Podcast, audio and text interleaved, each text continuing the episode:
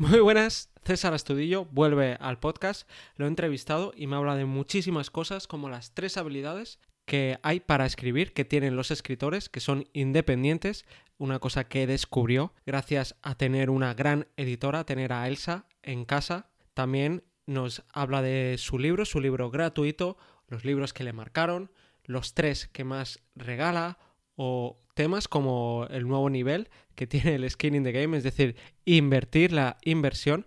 Pero además de todo eso, ya sabes que en el podcast premium está la versión extendida, completa, que lo dejo en las notas. Y ahora sí, empecemos.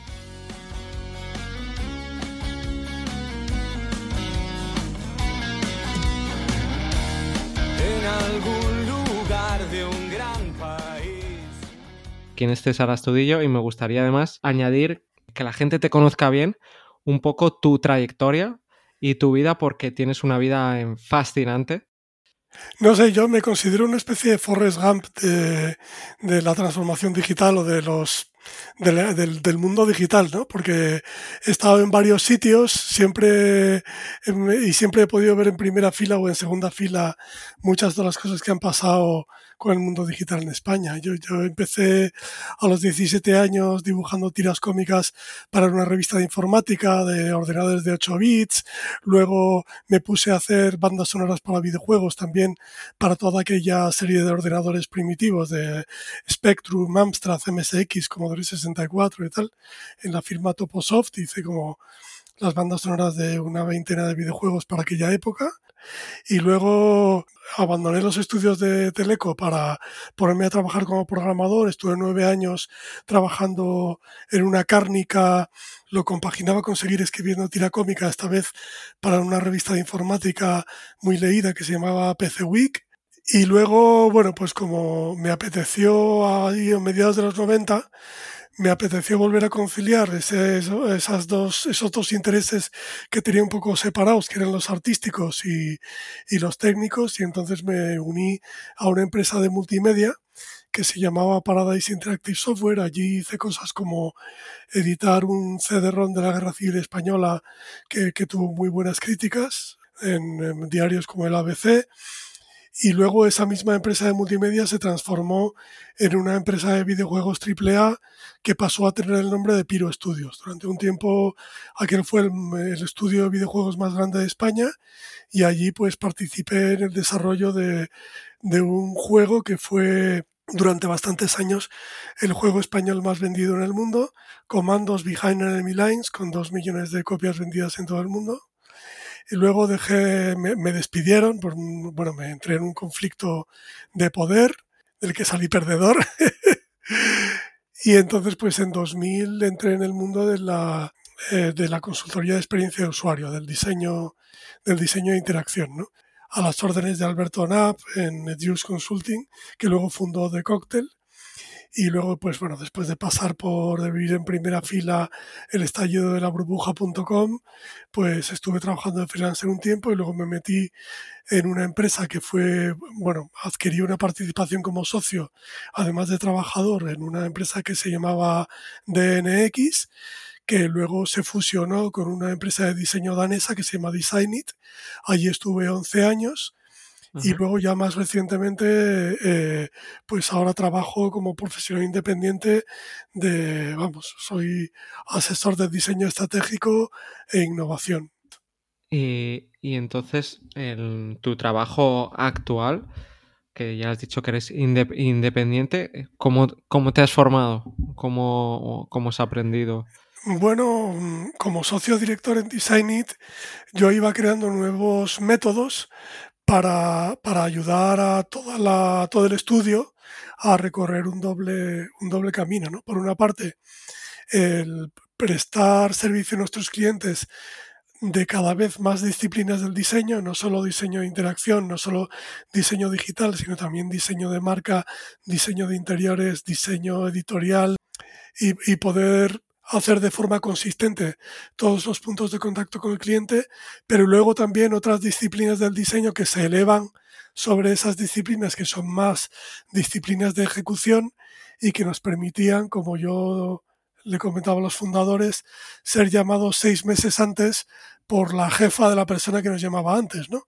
Que son disciplinas un poco más aguas arriba en el ciclo de vida de la innovación, como el diseño de servicios, el business design, y bueno, que nos acercan un poco más a disciplinas del diseño un poco más abstractas, en las que agarramos a un cliente que tiene un reto de negocio difuso o que ni siquiera sabe cómo formular, que a lo mejor pues que quiere mejorar sus resultados, pero no sabe cómo, y entonces pues le podemos ayudarles a, a crear una estrategia de largo plazo basada en futuros o crear un plan de innovación o crear un plan de diversificación, cualquier cosa que tenga que ver con vencer la inercia de la organización, desafiar el statu quo y, y lograr un cambio, ¿no? Que puede ser un cambio organizacional o un cambio en las actividades o, cualquier cosa que les permita un poco adaptarse o incluso anticiparse a los cambios que están ocurriendo en su entorno operacional y que para eso tienes que tener que demostrar pues capacidad de innovación y capacidad de flexibilidad, ¿no? Y al mismo tiempo ser también, y esto creo que es muy característico mío, ser también capaz de aprovechar, aunque sea de formas novedosas, los activos y las habilidades propios que tú ya tienes. Y también la reputación que tienes en el exterior, ¿no? O sea, mm, creo que hay un modelo...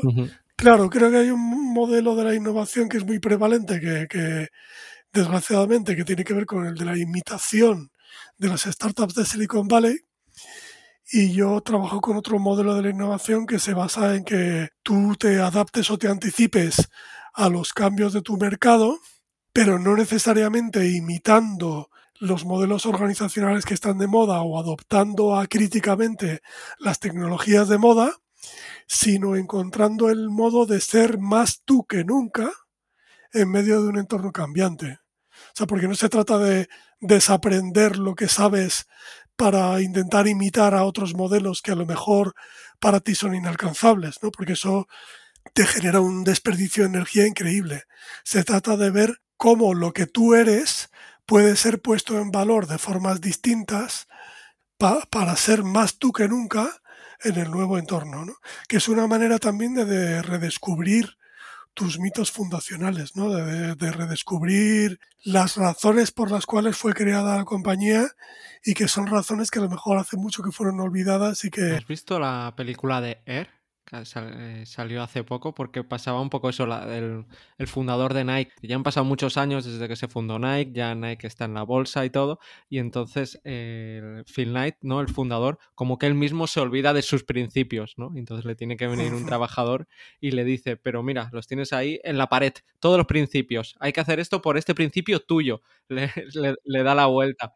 Pero eh, yo quería saber también ¿Cómo aprendiste todo esto? No sé si fue eh, prueba y error. Pues mira, totalmente prueba y error. O sea, todo esto de fallar rápido, fallar pronto, pues siempre instintivamente lo he puesto en práctica desde, desde pequeño, ¿no? Yo me apunto a un bombardeo y me atrae muchísimo todo lo nuevo y entonces yo pues adquiero, primero lo hago mal y luego lo hago bien. Yo soy especialista en hacer de forma torpe lo que nadie ha hecho antes y luego ya lo hago un poco de forma menos torpe y cuando ya y luego lo enseño, ¿no? Y luego hay gente más metódica que yo que, que, va a hacerlo mucho mejor que yo. Entonces ese es el momento de que yo migre a una nueva cosa que hacer de forma torpe, ¿no?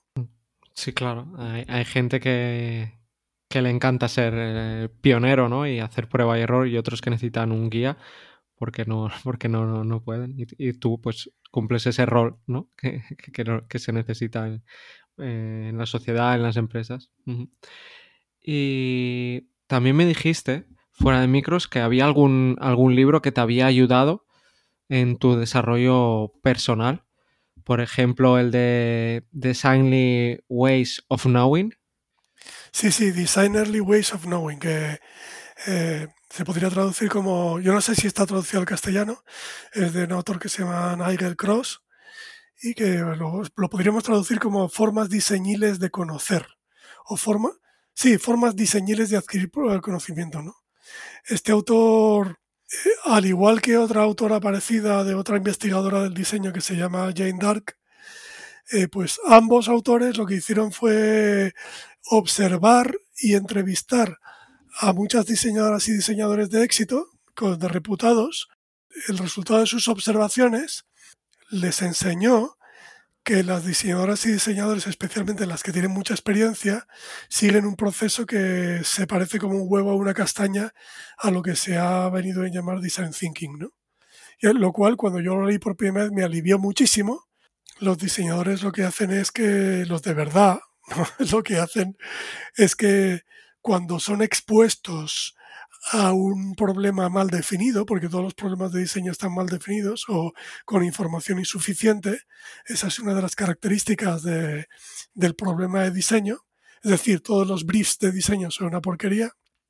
Esa definición incompleta del problema colisiona con todo el bagaje que llevas, toda la experiencia que tienes, tus creencias, tu experiencia, y alumbra una primera conjetura de por dónde podría ir la solución y de ese fallo interesante es donde, donde tú adquieres el conocimiento acerca del problema. Esos son, y entonces repites una y otra vez hasta que se va produciendo un, digamos que la investigación y, la, y el prototipado son tareas concurrentes, tareas simultáneas, que vistas a lo largo de todo el proyecto concluyen en lo que muchos investigadores describen como una coevolución del problema y de la solución. Es decir, las soluciones candidatas cada vez son más aptas para resolver el problema y simultáneamente cada vez entiendes mejor el problema. Quería preguntarte un, tema muy distinto y es que llevas ya muchos años ¿no? trabajando, has sido socio. Em, yo creo que habrás conseguido algunos ahorros, por eso quería saber si inviertes esos ahorros o a lo mejor los guardas debajo del colchón eh, yo, hace mucho sí que invertía en fondos de renta fija, cuando daban un interés en torno al 10%, que ahora fliparías. Estaba ahorrando para una casa, entonces esto, cuando estaba trabajando día y noche en proyectos en crunch mode, en mi cárnica, que me daban un extra por, por no tener vacaciones y por trabajar en fines de semana, y yo aprovechaba para, para meter ese sobresueldo ahí en, renta fija, ¿no? Porque no hacía falta meterse en renta variable. Ahora yo invierto, pero solo invierto en empresas en las que además de poner dinero puedo poner trabajo. Y entonces son empresas en las que trabajo eh, ah, con un doble modelo en el que, el que me pagan con equity, me pagan con, con, participaciones, pero al mismo tiempo yo también pongo dinero de mi bolsillo. ¿no? De game, pero ya en, eh, exagerado, ¿no? O sea, es un skinning de game, no solo que te pagan con equity, sino que tú además pones, eso ya es un nuevo nivel, ¿no? De skinning de game, qué bueno. Eso es. Y luego ya supongo que Taleb lo llamaría un barbel a lo bestia porque hago eso. Y el otro extremo es que ahí lo tengo en una cuenta a la vista o en una en un depósito a un año, ¿sabes? Como cositas de bajísima rentabilidad, porque al fin y al cabo, o sea, en primer... riesgo contra el, menor riesgo posible, lo que, por eso dices lo de la, la, barra. Sí, si fuera más listo a lo mejor lo haría en renta fija, ¿no? Sobre todo considerando que tengo 55 años y por lo tanto renta variable pura tampoco sería muy aconsejable, pero es que de todos modos nunca... Yo es que soy muy miedica para la inversión en renta variable, ¿eh? o sea que si... Inviertes en startups. Claro, o sea, pero porque si vas a hacer algo tan maverick como invertir en una startup, pues por lo menos ponte en el puente de mando, por lo menos en la sala de máquinas o en, cualquier caso en cubierta de ese barco en el que se estás, te estás metiendo, ¿no? O sea, en un barco en el que no pisas cubierta, ¿para qué te vas a meter? No a lo mejor porque crea que así eh, la probabilidad de éxito es mayor, sino porque así como que como tengo la percepción de que puedo hacer algo al respecto, ¿no? Si se está hundiendo el barco, puedes agarrar una garrafa e ir vaciándolo, ¿no? Claro, claro, eso es. Vale, si ves, yo también estoy empezando a hacer metáforas. ¿eh? Eso es, porque así puedes hacer cosas en las que crees, ¿no? Sí, sí. Y también quería preguntarte si tienes pensado algún día escribir un libro. Desde hace mucho. El tiempo dirá si de verdad tengo la, la perseverancia para escribir en largo, ¿sabes? Porque yo soy más de artículo y de, y de blog y de redes sociales y tal. Y lo malo es que cada vez que intento escribir en largo, lo que pasa es que mi concepto sobre qué quiero escribir cambia más rápido de lo que soy capaz de generar texto. Entonces, eso es un problema. Entonces, a estas alturas, no sé si acabaré escribiendo ese libro o no. Mira, yo he visto una cosa te quería hablar también de que yo mi relación con los libros es inseparable de mi relación de cuando eran treinta y pico años de relación con, con Elsa Aguiar, que fue mi novia, mi mujer, o sea, yo soy viudo, ella falleció en 2015 y ella fue editora, primero editora del libro de texto de lengua y literatura en ediciones SM, que no solo hizo unos libros de, de lengua inolvidables, sino que también fue como la ella concibió proyectos editoriales que todavía hoy son usados por muchos profesionales, ¿no? como por ejemplo La gramática didáctica del español, que es un, un, libro que se usa mucho entre periodistas y gente que usa, que usa el lenguaje como el producir lenguaje, que escribe como, como oficio, o el, Quijote, o el Quijote cultural, y que luego fue durante más de 10 años responsable de llevar dos colecciones de literatura infantil y juvenil icónicas, que son Barco de Vapor y Gran Angular. Ella, ella ha editado autores como Laura Gallego, Jordi Sierra y Fabra, Belén Gopegui, Gonzalo Moure, María Méndez Ponte, Roberto Santiago, Begoña Oro, César Mallorquí, yo que sé, Gabriela Kesselman, mogollón de autores y autoras inolvidables de, de la LIG, como la llaman allí, ¿no? La literatura infantil y juvenil, que es una, que es una categoría de libro que bueno, que fíjate, o sea, fíjate en su importancia, ¿eh? O sea, si, si el libro de texto en España factura 700 y pico millones de euros anuales y la literatura de adultos 500 y pico euros anuales, pues la literatura infantil y juvenil va por 400 y pico millones de euros anuales. O sea que cuatro quintas partes de lo que se factura en España en literatura de adultos se factura en literatura infantil y juvenil. Y es que las niñas y niños y, las y los jóvenes leen muchísimo, ¿no? Bueno, lo que te quería contar a propósito de lo de, escribir y lo que cuesta escribir era que SM tiene dos grandes premios que en su momento, no sé si seguirá siendo así, pero en los tiempos en los, en los que Elsa dirigía los jurados de estos premios, que son el premio Barco de Vapor y el premio Gran Angular, que en su momento eran los premios literarios, los segundos premios literarios mejor dotados del panorama editorial español.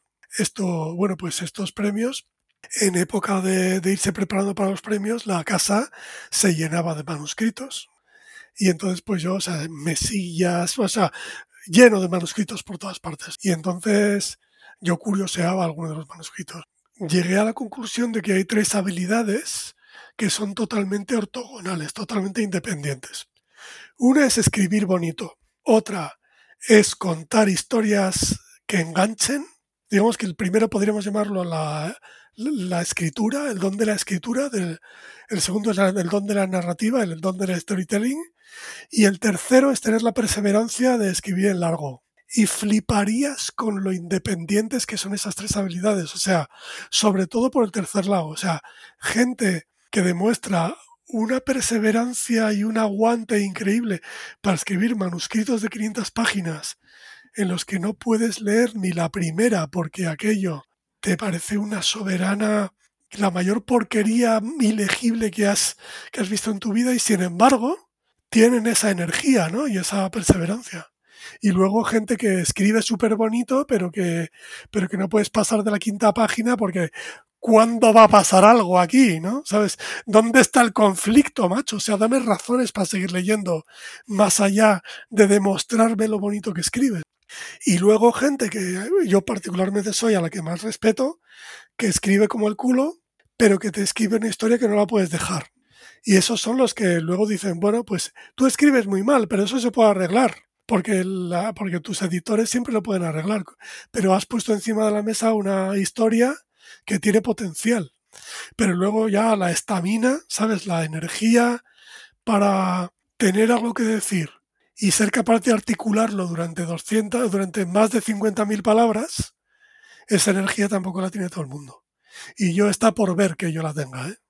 He llegado a escribir un libro de 25.000 palabras y pico, que es un booklet, un pequeño eh, libro electrónico Paradigma Digital que se llama La transformación permanente, que, lo recomiendo muchísimo, que viene de, digamos, de estructurar de una forma un poco coherente entrevistas que he tenido con varios líderes de transformación en empresas como el Corte Inglés, Societe General, Grupo Globalia, Google Iberia.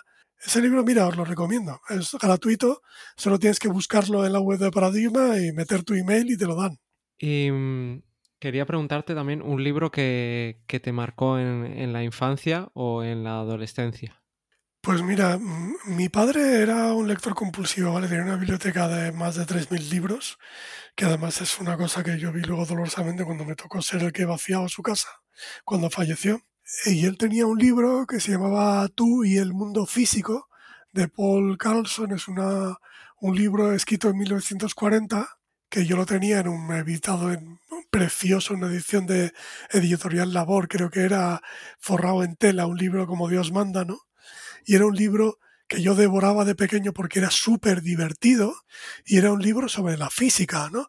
Desde la física newtoniana hasta la física relativista, porque claro, era 1940, entonces te explicaba eh, la contracción de Lorentz, el experimento de Michelson-Morley, la teoría de la, de la relatividad restringida, la teoría de la relatividad general y todo eso en un libro, ya te digo, escrito en 1940, pero que un crío como yo, que no lo podía dejar, porque es uno de esos libros ojeables también, que lo puedes agarrar por múltiples sitios, que te contaba historias divertidísimas, que estaba ilustrado con, con ilustraciones humorísticas, bueno, una maravilla. O sea, para mí un modelo de, un auténtico modelo de libro de divulgación.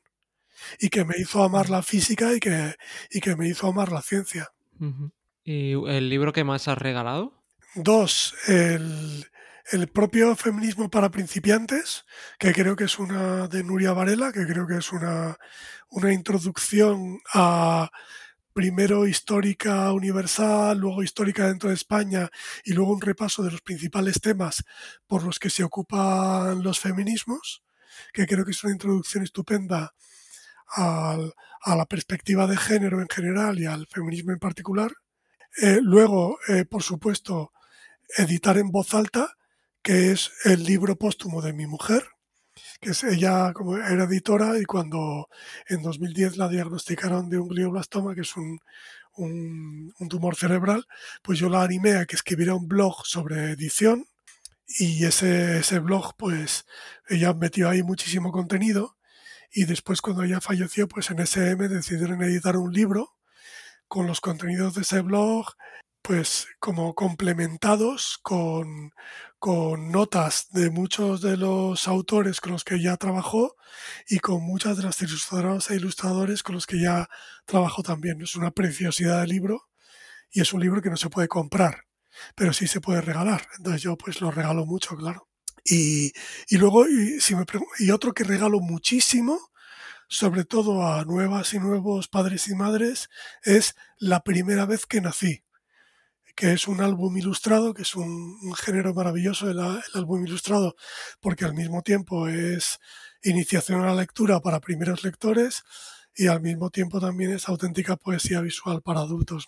Y este libro es una, digamos, una reflexión preciosa sobre el ciclo vital, desde que naces hasta que, hasta que naces a alguien. Hasta que eres padre o madre y un poco cómo pasas el testigo de la vida, ¿no? Es un libro maravilloso. ¿Y mm, tus libros favoritos, ya sean de no ficción o, de novelas? Pues mira, ya te había mencionado el de tú y el mundo físico. Y por ejemplo, de novelas, mira, te voy a, te voy a decir dos. Una es, joder, pues muchas de Berengo Peggy, que es una autora que, que además, pues que que tengo cierta amistad con ella y que, y que incluso que hay algunos, ojalá, que tengo el orgullazo de que hay algunos libros suyos, por ejemplo, eh, Pasa este día y esta noche conmigo, que, que contienen, digamos que ahí yo la ayudé un poquito en la documentación, esto, pero un libro que de ella que me encantó es El Comité de la Noche, que es una novela maravillosa sobre un colectivo de gente que montan una especie de una especie de comando, mm, no se puede decir terrorista porque no hacen nada violento, ¿no? Pero como una especie de comando de intervención para intentar como, bueno, hacer cosas para el bien desde la sombra. Es un, un libro que me pareció fascinante.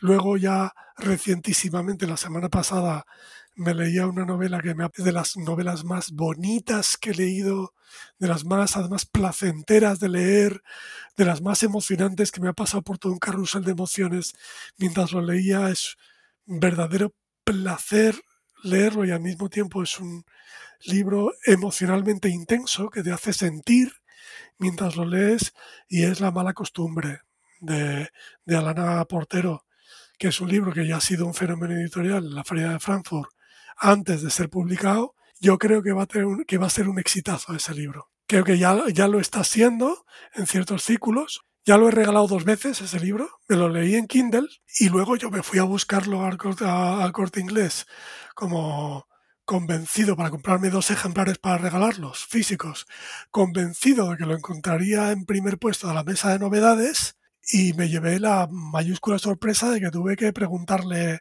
a, la vendedora dónde estaba y ella tuvo que buscar eh, en la base de datos para encontrarlo cuando yo creía que estaría, vamos, donde los bestsellers, ¿no? Pero yo estoy convencido de que lo va a ser. O sea, si hay justicia en este mundo, ese libro va a ser un bestseller. No lo puedo recomendar lo suficiente. Es un, un, un libro que te abre la mente, pero además te abre la mente de una manera muy placentera y al mismo tiempo muy emocionante. Pues nada, César, muchísimas gracias por haber venido al podcast. Ha sido una conversación eh, buenísima y, y, de estas que, que, luego voy a estar eh, dos horas con dolor de cabeza por el alto nivel que me has marcado, que me has demandado.